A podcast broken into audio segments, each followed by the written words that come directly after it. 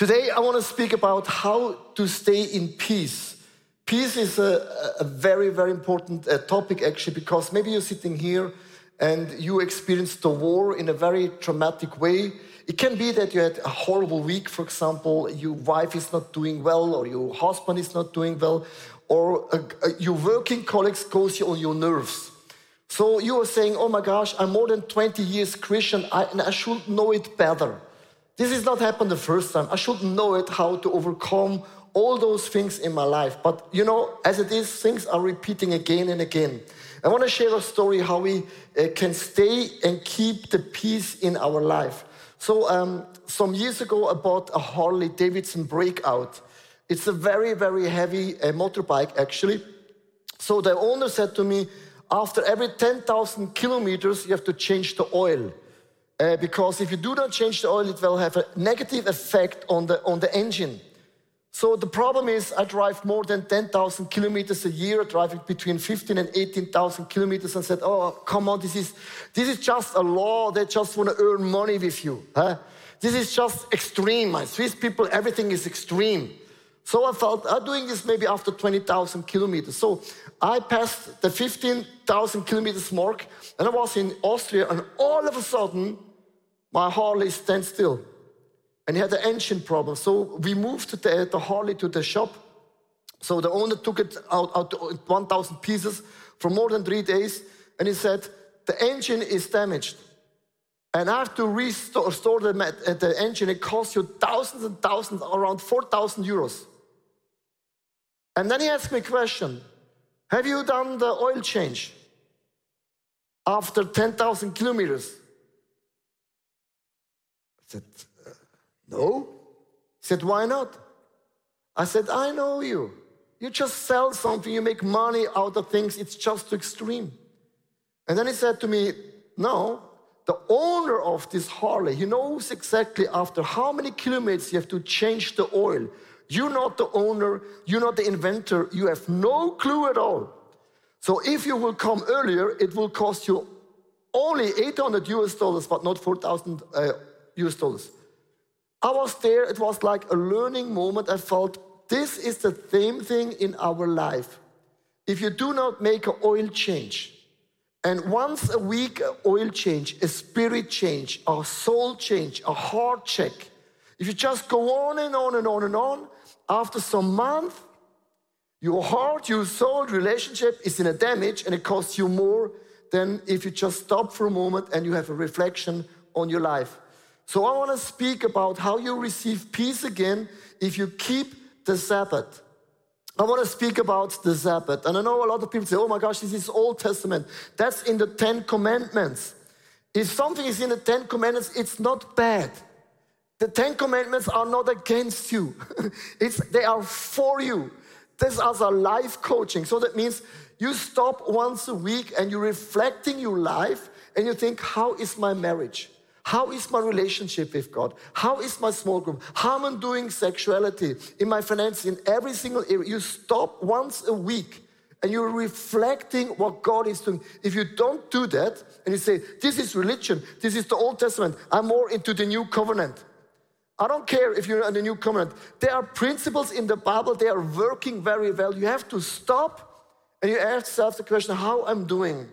Is everything all right or is there something happened during the last week, which I said to God, I need forgiveness and I need a new start. So I want to share with two Bible verses with you guys, and then I want to be really practical how we can do the Sabbath. In Exodus chapter 20, verse 8, the Bible says, Remember to keep the Sabbath day holy. So if you are raised in a, in a, in a Bible based church, you say, ah, I heard that Bible verse for many, many times. The word holy means you separate something. There's one day in your life, in your week, you separate and you remember. What are you remember? You remember the goodness of God. You remember you were a slave, but God has set you free. You remember I was drug addicted, but God spoke one word and I'm free now. We remember all the miracles that God has done in your life. That's actually a day of celebration. You looking back and we celebrate the goodness of God, or we say, oh my gosh, I did horrible thing. But here's the good news I have a week to go and I can do better. There's always hope if you're looking back, but always hope when you're looking in the front. So God is repeating the Ten Commandments again in the Deuteronomy chapter 5, verse 15. So um, it repeats again the Ten Commandments. But here is one thing it's very cool to see there's a difference about Exodus and Deuteronomy. In Exodus, as the Ten Commandments, now is repeating again all the Ten Commandments, but one, the Sabbath, he adds a little bit more. He's saying, All the nine, you're doing good, but the Sabbath, so you don't hear me.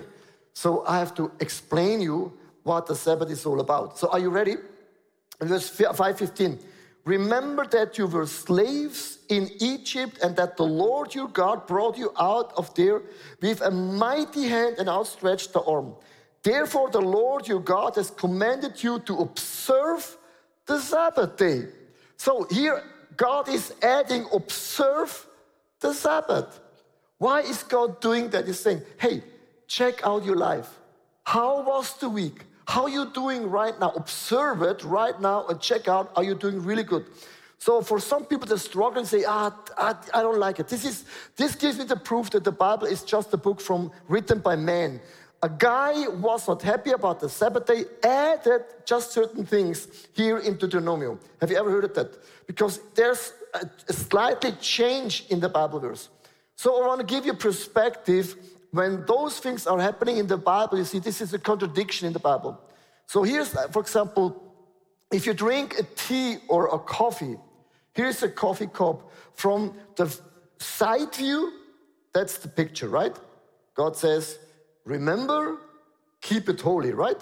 You see, I see. That's the picture. But do you know you can see the cup also from above? And from above, the overhead view, it's a total different view, right? And in Deuteronomy saying, I want to add a different view. If you observe the coffee, tea, and whatever, it looks so different. This is what God is doing all the time. He adds a little bit on the Bible to say, just change the perspective, and all of a sudden you have a different view of your own journey in life. So, what does mean remember? So, I don't want to say to you guys, keep the Sabbath means Sabbath. Some people they're very picky, see the Sabbath is the Sabbath. But for me, the Bible says God has not given the Sabbath for him, it's for you and me, so that we can rest one day. And I think for the younger generation, it's not easy to rest a day anymore. For the generation they're elder, older, it's also not easy. It has never been easy. That's the point. So my question is not if you keep the Sabbath for one day on a Wednesday or Friday or whatever. My question is, do you have in your agenda a day, a day off where you do nothing? And not just only snowboarding, skiing, playing golf, playing tennis, watching soccer, a day where you do nothing and you remember. What is remember? Remember and you observe your life. Observe and remember. Remember and observe. Observe and remember. So when, when I hear things like this, I'm a very practical guy. If I would remember, for example, on a Sabbath day, what happens in a week, the last week, I will done in five minutes, right? Or if I remember myself about the goodness of God, yeah, ah, God is good, almighty, all knowing presence. What else? Ah, yeah, He was in the beginning, Alpha and Omega, and maybe after two minutes, I'm done. So I need a strategy. Maybe you need a strategy as well. How can you remember so that you are living in the peace and you're walking in peace? And I want to share with you how I do it because is the Jesus First series, how I put Jesus first also in the Sabbath day. So for me, I took Luke chapter 22, verse 19 and 20, and I want to sh- share a little bit about the Lord's Supper, and then I bring the whole, I try to bring the whole message together. So Jesus saying, then he took the bread, that's pretty easy, and gave thanks and broke it and gave it to them, saying, This is my body given for you. Do this in remembrance of me. Here's the same words remember. Remember what I've done. Remember what I will do.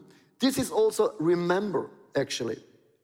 In the same way, after the supper, he took the cup, saying, This is the cup in my new covenant in my blood, which is poured out for you. Here, the Bible speaks about the new covenant in my blood. So, for a lot of people, they do not like blood. That's why they do not eat meat. Totally understand. but listen to me, the blood's covenant, when Jesus mentioned that, he remembers us about the old good days. And all the Jewish people, they will immediately understand what Jesus is talking about. We know the marriage, the, the covenant of marriage, right? When we get married, we have either a ring or a tattoo here. Tattoo is pretty, cool, but I think I prefer the ring. So the ring is a message. This is my covenant in a good season and also in a bad season, in high season and low seasons, right? We know that covenant. We know all of those things. But what about the blood's covenant? The Bible says the blood's covenant, you remember what God has done for you. So when I keep the Sabbath for myself, I go into the nine steps of a blood's covenant so that I can remember and can navigate my life in the right direction. So I want to share with you what is the blood's covenant all about. It's nine steps, and there's Abraham and God did the blood's covenant, but also Jesus and the church. So I have God on the stage. Is Michael Michael Schlickler? Let's give him a big round of applause. So, and maybe you heard a part of the message already, but I want to share the nine, the nine points to you guys. How can I remember the goodness of God in my Sabbath? That's, that's the question. So, in a blood's covenant, there were nine steps involved. God, this is God, He wears the robe, God has all the colors, and the rainbow, by the way, belongs to God. God was first. There is a copyright. Copyright. So, all the colors and the rainbow belongs to God. So, and I'm Abram, so I have a slave robe. Robe that means I'm not perfect. No one is perfect. So God and Abram are doing a blood's covenant. This is Jesus what he's talking about. So when I'm in a hurry, when I keep the Sabbath, I sit down and I ask myself the questions. These nine points, how I'm doing, and I put myself in the right position. The point number one, you shared the robe. And the robe had the meaning whatever I have, whatever I possess, I will hand it over to you. So Abram was saying, God, this is my house, five sheep, 99 chicken. I have also a little bit money, but I have also some issues and also a lot of sins. I hand over my whole story. God bless you. This in exchange, and then God handed over to Abraham his robe. And what does it mean? It's for me. I am dressed with a heavenly robe. If you're ever looking back in my Sabbath, I think, oh my gosh, where has God been the last week? God reminds me, have you forgotten your robe? You are blessed with everything what you need. And when you understand that, I do not pray anymore, oh God, give me what I need. Give me, or give me what, don't give me what I want, give me what I need because you're the good father. So that means the point number one is I put myself in the positions. I am blessed with everything that heaven has stored, and heaven has everything. God is not lacking of anything in my life. I know I in the right position. So that's the point number one. The point number two, they shared also the weapons. So I do not brought the weapons here because it's not allowed. So the weapons meant I fight for you. And so often when I look back in my week, I was worried. I had some issues and challenges and problems and I think, how can I solve that, right? But do you know that God is the best fighter? And this God is almighty, all known, and all present. And if you read the Bible, there is not one small story in the Bible which you will find where God lost a battle. There's not one small battle where God lost. God is never will never say, "Oh my gosh, I was so tired Monday morning after the revival meeting. Oh, I forgot to drink my Red Bull. Oh, I'm so sorry." I, I have a burnout, a freeze out, whatever. No, God is always in the winning position. And if I know in my Sabbath, I stop for a moment, I'm looking back, I have some challenges. Maybe at your work, with your colleagues, with your wife, whatever. You have certain fights you cannot win. You are not in the winning zone right now. That means I put myself in the right position. This is how I fight my battles. I don't fight. This is how I fight my battles. This is our fight my battle. I don't fight. I let God fight on my behalf. And that God has never lost one single battle. Can I hear an amen? This is my position. So a guy asked me this morning, Oh, I don't like this message. This is prosperity gospel. I said, You haven't read the Bible. Have you ever read Hebrew, uh, Hebrew chapter 11? Said, what do you mean by that? They're all, they're all heroes in the Bible. Heroes, they experience so many signs and miracles, miracles after miracles and miracles. And in the end of Hebrew chapter 11, there are a group of people, God gave them a promise, but they haven't seen the promise fulfilled. But they have never given up the position. God is still on the throne and God still fights for me. If God is for me, who can be against me? Amen. So that's the point number two. Point number three so they made the covenant, and there was an animal, and you split the animals in two portions. So you walked like an eight. The figure eight means it's the new beginning. By God, there is always a new beginning. Always, always. And then you end, you're looking face to face in the eyes. And, and you were saying with this statement if one of us is not faithful, if, if one of us is cheating, cheating, you see the animal? It's pretty dead, right? That will be your future. So I want to ask you a question. Was God nervous in the point number three? Abraham could say, Oh God, there are nine points, they're already too much. They cannot, they cannot. Can we skip to eight? Can we skip the part number three? Because this is crazy because God was not nervous because God has never sinned. God has never failed. God is perfect and always will be perfect. When God is doing the, the, the covenant with Abram, the one who was nervous was Abram. I was like, God, I remember the moments when I failed. I remember once they asked me, if this is your wife, I said, no, it's my sister. Otherwise, they will kill me. God said, oh, no problem. Everyone does a mistake. Leadership means you're failing forward, right? But Abraham made the same mistake again, twice. And twice means you're not a learner, you're stupid. And Abraham was saying, God, God, God, I lied twice. I want to be faithful. But I, if you look back, I wasn't. So, what I love about the covenant, this is actually my favorite part in the whole story of my faith. God knows we have a problem. Not Houston, we have a problem, we have a problem. So, what God did, when you read the story in the Bible of, of Abram, he put Abram to a deep, dark sleep.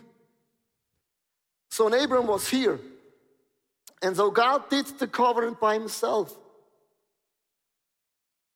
But, guys, listen to me, that's not possible.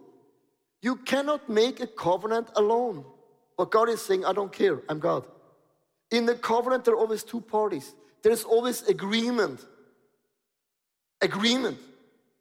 But the guy was sleeping was Abraham. So have you ever heard about the amazing grace? Grace means I haven't deserved it. He loved me before I loved him. He found me before I found him. And I'm always in the position when I keep the Sabbath and I remember, I remember the point number three. God set me into a deep sleep and I was not involved. I cannot bring anything to God. I cannot please God. I, I cannot earn salvation because I was sleepy. So that means actually I'm in the position to know that's grace. I could never earn it, I could never deserve it. So when you do the Sabbath, you remember. What do you remember? I remember that position. I was the one who got knocked out. I remember some years ago, I told the story already, but I like the story. A lady came to our church for the very first time, and she moved in and she moved out because she asked me a question Is this a perfect church? I'm looking for a perfect church.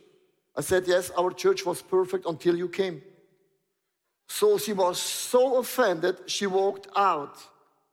But here's the point if you're looking for a perfect church, you will not find this here, but you will not find either in Hillsong not only in Bethel.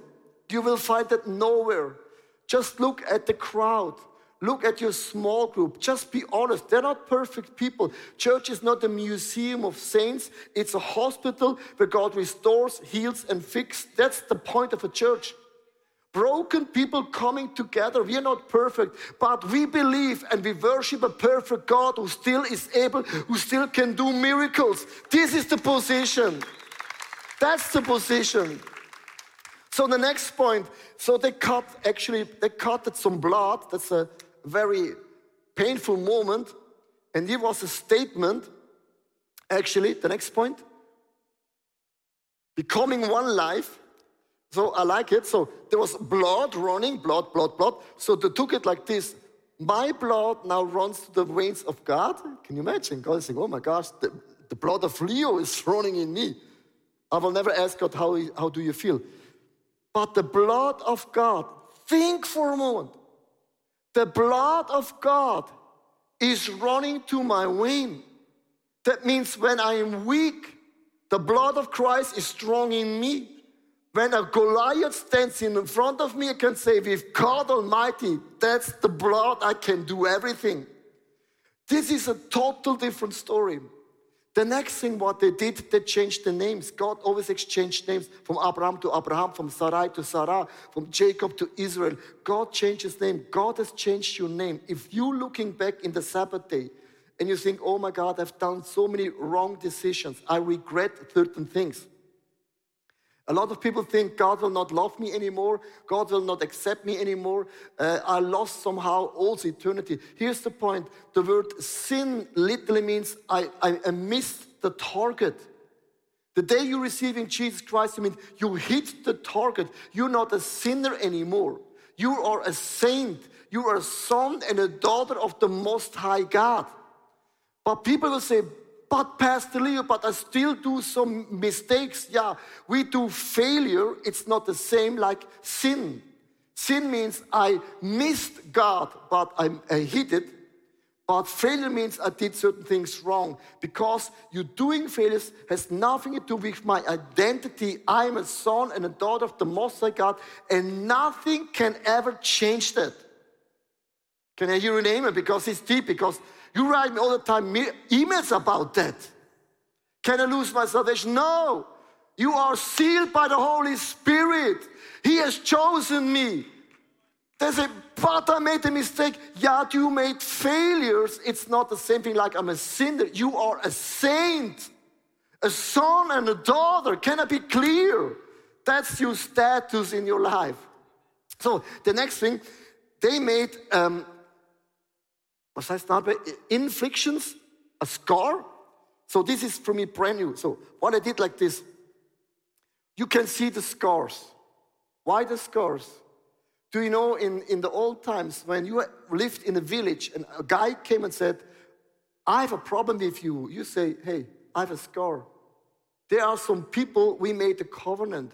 And if you're going against me, they will go against you. So choose wisely. It's not a fight against me. As more scars you had, as more people you had in your, on your back. That means in the unseen world, whenever the devil attempts you, you can say, Devil, you must be so blind. There is a scar, a mark on my arm.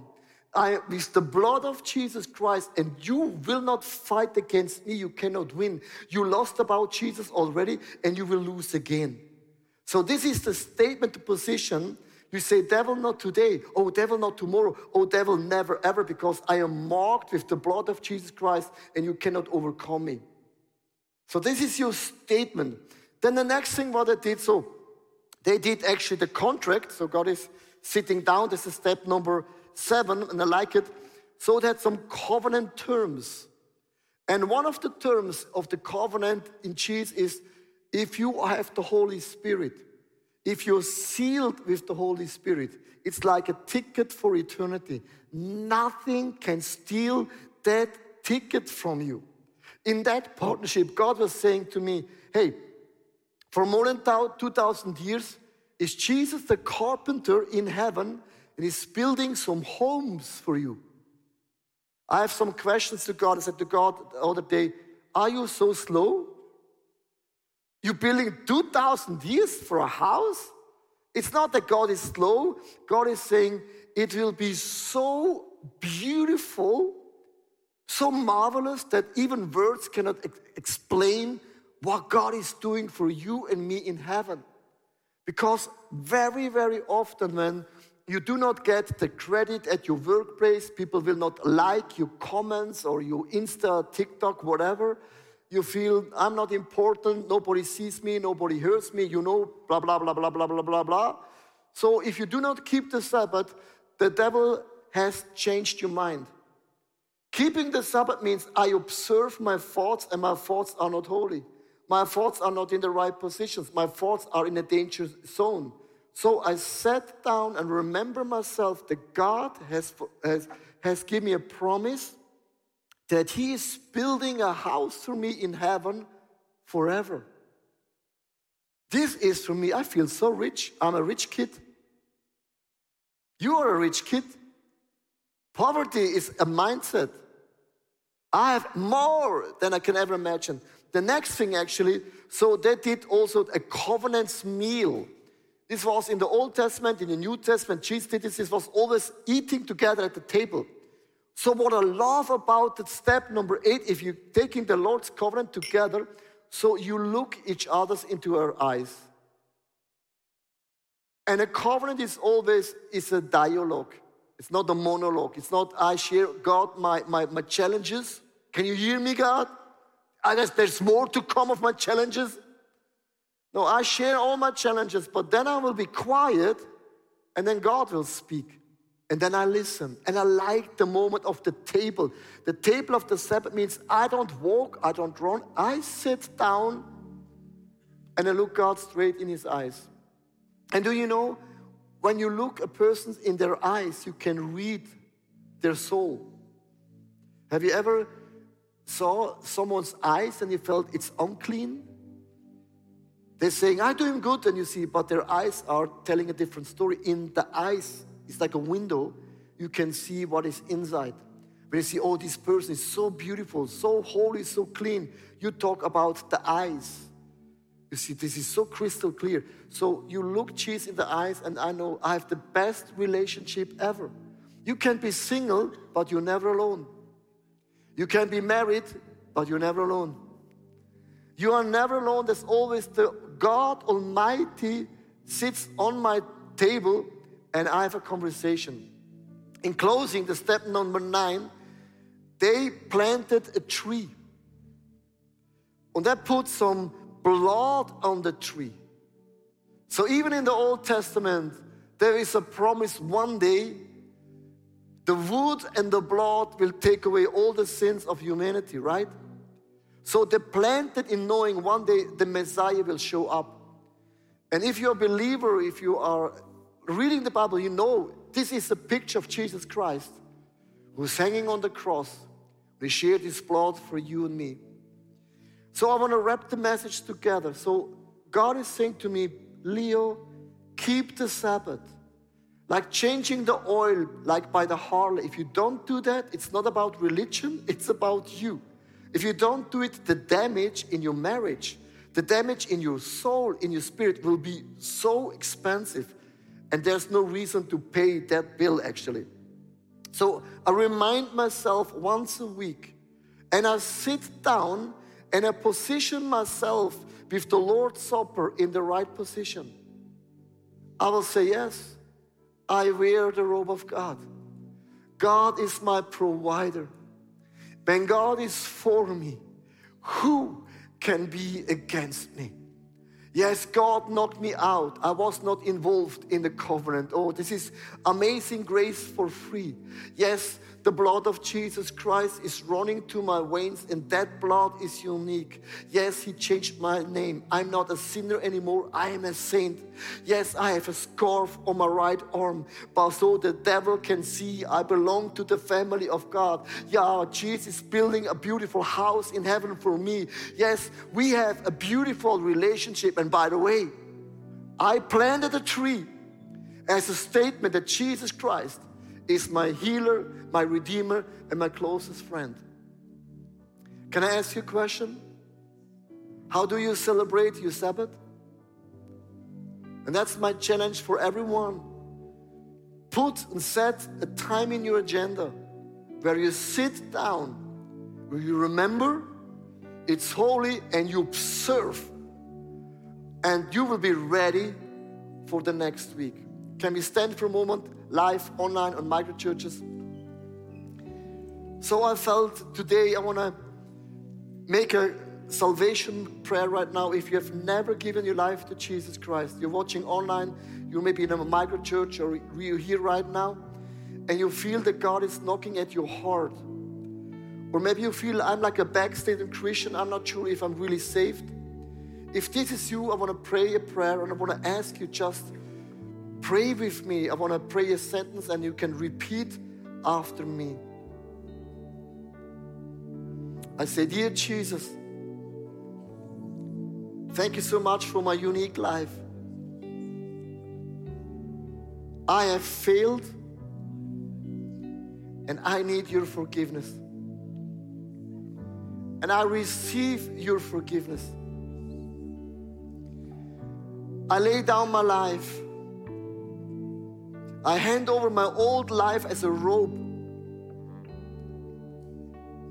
And I take on your robe. I surrender. And I make you as my Lord and Savior. Please lead me and guide me. Bless me and protect me. And I will be yours forever. And the Bible says, when you pray this prayer, your sins are forgiven. God is writing down your name in the book of life. You belong to the family of God. You're not a sinner anymore. You are a saint, a son, and a daughter of the Most High God. I want to say, welcome home in the body of Christ. So now I want to pray for all those people because the point number one, you remember, we have forgotten very often that God took my old life, that God took my old flesh, my old Adam. He took it, He buried. Not only that, so He gave me a new robe of righteousness and I'm not lacking of anything. I know God is my provider, God is my healer, God is my Yahweh Shalom, my peace, my Tsidkenu, my righteousness. God has so many different names, and I am covered with the goodness and greatness of God Almighty. So, is there anything happened in the last week where you lost your peace? Is there anything happened in the last week where you lost the connection? That's why Jesus saying, sit down and remember, I am always good. I am always faithful. And I will, will never leave you. And I will never, never forsake you. Never. Not for a moment. Not for a second. Not for a month I feel right now in my spirit. Let's have a moment where you lay down certain things, what happened the last week.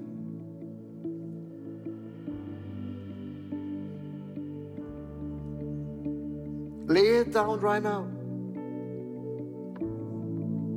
But this has nothing to do with your identity. But I lay it down where I lost my focus. I lay it down where I lost my hope. I lay it down, Father God, where just manipulated people again. I let go, Father of God, where I used a lie to save me. It's not okay. I'm sorry, God, where I cheated. I lay it down.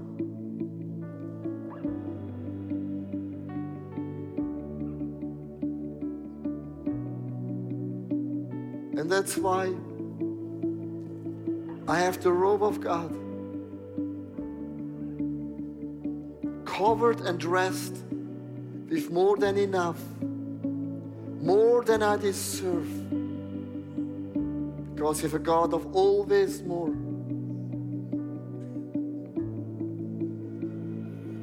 Hey, thanks for watching. Hey, our passion for people is that we see them grow in their relationship with Jesus, live fearlessly, and influence their people and the surrounding in a positive way. And if you would like to be part of that vision, we thank you so much for your financial support because that would make it possible. I hope that this message spoke to you really. And if you don't have subscribed to our channel, please do this. And it's always a big blessing. Maybe you know some people in your neighborhood neighborhood or in your friendship, say that podcast could be a very well cool thing. Just share the link because it's pretty pretty easy. And I'm looking forward to see you again. Tune in and God bless you and see you soon. Bye bye.